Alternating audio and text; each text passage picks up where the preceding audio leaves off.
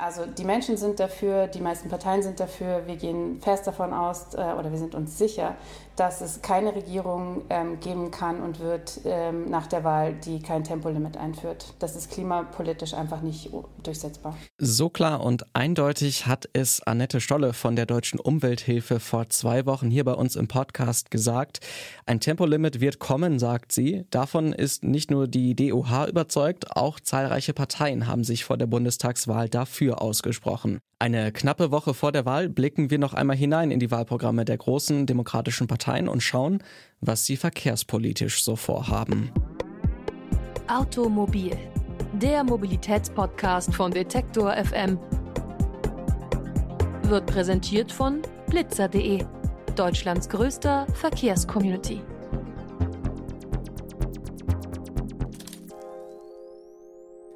Und damit herzlich willkommen hier bei Automobil, dem Mobilitätspodcast von Detektor FM. Mein Name ist Lars Feyen und heute machen wir einen kleinen Überblick über die demokratischen Parteien, die im Bundestag vertreten sind und die jetzt natürlich auch vor der Wahl ihre Wahlprogramme veröffentlicht haben und da drin mehr oder weniger konkrete Forderungen haben, wie wir in Zukunft Mobilität gestalten wollen in Deutschland. Die Verkehrswende steht an, der Klimawandel und auch Corona haben ganz klare Veränderungen ja angemahnt praktisch. Es muss einiges passieren, damit wir in Zukunft nachhaltiger im Verkehr uns bewegen und auch da Verkehr reduzieren, wo er vielleicht gar nicht notwendig ist. Das scheint so ein bisschen Einigkeit äh, zu sein zwischen allen Parteien, von der FDP über die Union und SPD über die Grünen und dann auch bis zur Linken sind sich da eigentlich alle einig, dass der Klimawandel da auf jeden Fall mit reinspielt.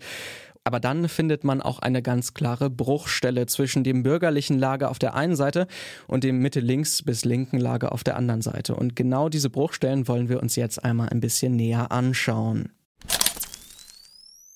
Es ist irgendwie ein rotes Tuch für viele das Tempolimit, das wir gerade am Anfang der Folge ja auch schon einmal kurz äh, erwähnt haben.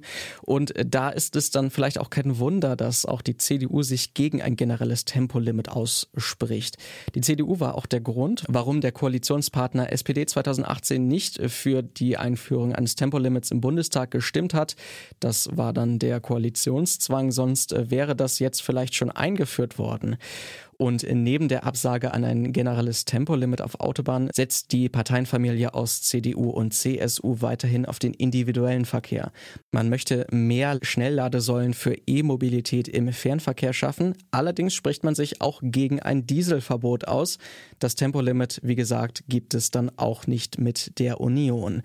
Darüber hinaus deckt man allerdings auch europäisch. So möchte man eine grenzüberschreitende Vernetzung und einen Infrastrukturausbau hervorheben und sich dafür einsetzen, dass auch ein Emissionshandel im Luftverkehr auf europäischer Ebene angedacht sein könnte. Das Tempolimit halte ich für ein Symbolthema, weder für die Verkehrssicherheit noch für äh, den Klimaschutz ist das wirklich bahnbrechend. Ja, das war Christian Lindner, der sich da relativ eindeutig äußert in diesem Interview, wenn es um äh, Mobilität und auch gerade um das Tempolimit geht. Die FDP ist von ihrer Programmatik in der Verkehrspolitik nicht so weit von der Union entfernt. Doch auch hier möchte man ähm, ökologischer werden. Allerdings setzt man auf Innovationen und nicht auf, wie die Partei es selbst sagt, Verbote, wie sie es zum Beispiel bei den Grünen immer gerne sieht. Man möchte keine Beschränkung des Individualverkehrs und das ist tatsächlich ein Alleinstellungsmerkmal. Der Bahnverkehr soll im Betrieb zumindest privatisiert werden, wenn es nach der FDP geht. Nur das Netz soll beim Bund verbleiben, also große Teile der Deutschen Bahn weiter privatisieren.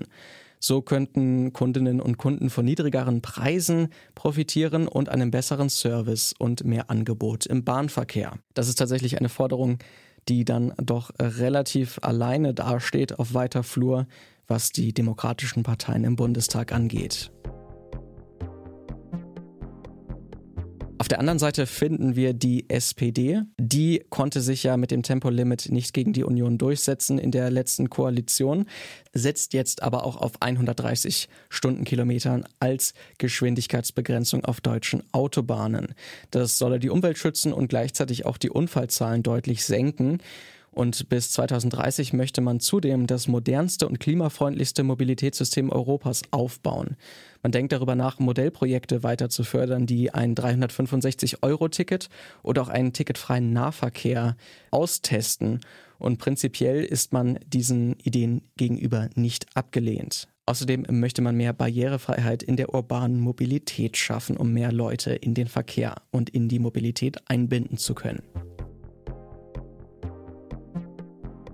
Die Grünen haben ein deutlich umfangreicheres Wahlprogramm vorgelegt als die großen Parteien, als die Union und die SPD zum Beispiel. Sie wollen mehr Angebote an klima- und umweltfreundlichen Verkehrsmitteln anbieten. So soll es mehr Rufbusse geben, Carsharing soll erleichtert werden und auch das Pendeln soll so für die meisten Arbeitnehmerinnen und Arbeitnehmer nachhaltiger werden. Die bessere ÖPNV-Anbindung auf dem Land ist auch sehr wichtig für die Grünen. Das ist ein wichtiger Punkt im Wahlprogramm. Zudem möchte man einen CO2-Preis einführen, der den Luftverkehr im europäischen Raum noch ein bisschen verteuern könnte und gleichzeitig für mehr Nachhaltigkeit sorgen soll. Außerdem unterstützen die Grünen ein Bundesmobilitätsgesetz, von dem haben wir letzte Woche ja schon gehört, als wir mit Michael Müller-Görnert vom Verkehrsclub Deutschland gesprochen haben. Das Bundesmobilitätsgesetz ist eine Idee, um praktisch einfach dafür zu sorgen, dass mehr Menschen in den Verkehr eingebunden werden könnten und dass natürlich auch alles ein bisschen nachhaltiger gestaltet wird, so dass eine bundesweit einheitliche Regelung dafür sorgen kann, dass alle Menschen besser versorgt werden im Verkehr.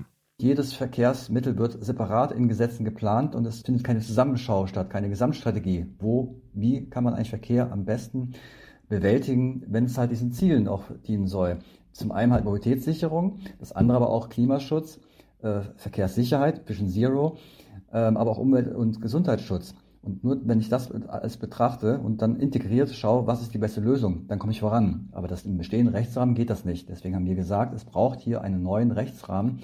Eine konkrete Forderung der Grünen ist auch, die Fahrgastzahlen im ÖPNV bis 2030 zu verdoppeln. Also durchaus ein sehr ambitioniertes Ziel. Auch hier unterstützt man ein Sicherheitstempo von 130. Hier heißt es tatsächlich Sicherheitstempo und nicht Tempolimit.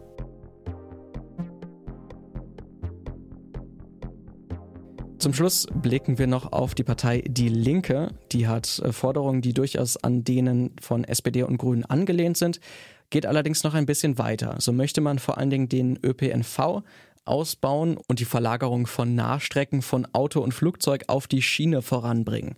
Es soll mehr Mobilität geben, aber weniger Verkehr. Auch hier wird der klare Unterschied zwischen Mobilität und Verkehr also gemacht. Dazu führt man dann auch ein Sozialticket ein. Das ist die Idee der Linken. Langfristig soll der Nahverkehr dann für alle entgeltfrei sein, wenn das denn finanzierbar ist. Können Autos denn durch ökologische Verkehrsmittel ersetzt werden? Ja, sagt man bei den Linken zumindest. Und man könne auch dafür sorgen, dass der Güterverkehr von der Straße weiter auf die Schiene verlegt wird. Der Verkehrssektor spart als einziger kein CO2 ein, heißt es dann auch in dem Wahlprogramm, und ist einer der starken Treiber der Klimakrise. Gleichzeitig fehlt das Geld für gute Alternativen wie Busse, Bahnen und Fuß- und Radwege. Deshalb sollen Bus und Bahn, wie gesagt, ausgebaut werden. Auch hier möchte man die Gesetzeslage klar ändern. Zwar wird nicht von einem Bundesmobilitätsgesetz gesprochen, aber die Straßenverkehrsordnung soll zum Beispiel fußgänger- und fahrradfreundlicher gestaltet werden. Insgesamt lässt sich also erkennen, dass alle großen Parteien sich dafür einsetzen, dass der Verkehr und die Mobilität nachhaltiger und zielführender werden. Allerdings setzen die konservativen und bürgerlichen Parteien vor allen Dingen auf Individualverkehr und auf Innovationen. Das ist besonders bei der FDP hervorzuheben. Die Mitte-Links-Parteien haben dafür andere Lösungen, um die Klimaziele zu erreichen unter anderem soll durch eine neue Gesetzeslage da einiges verändert werden und der Verkehr soll inklusiver gemacht werden. Das ist vor allen Dingen auch bei den Linken ein wichtiges Thema. Ich hoffe, dass dieser kleine Überblick euch noch mal ein bisschen geholfen hat zu verstehen, welche Konzepte, welche verkehrspolitischen Ideen die großen Parteien vor der Bundestagswahl sich ausgedacht haben. Danach müssen wir dann natürlich sehen, wie es in den Koalitionsverhandlungen läuft, welche Parteien dann eigentlich an der Regierung sind und wie unsere Mobilität in den kommenden vier Jahren in der neuen Legislaturperiode eigentlich gestaltet werden. Wenn ihr Feedback oder Fragen habt, immer gerne an kontakt.detektor.fm. Mein Name ist Lars Feiern, schön, dass ihr mit dabei wart. Wir hören uns nächsten Montag wieder. Wohl an! Automobil, der Mobilitätspodcast von Detektor FM, wird präsentiert von blitzer.de, Deutschlands größter Verkehrscommunity.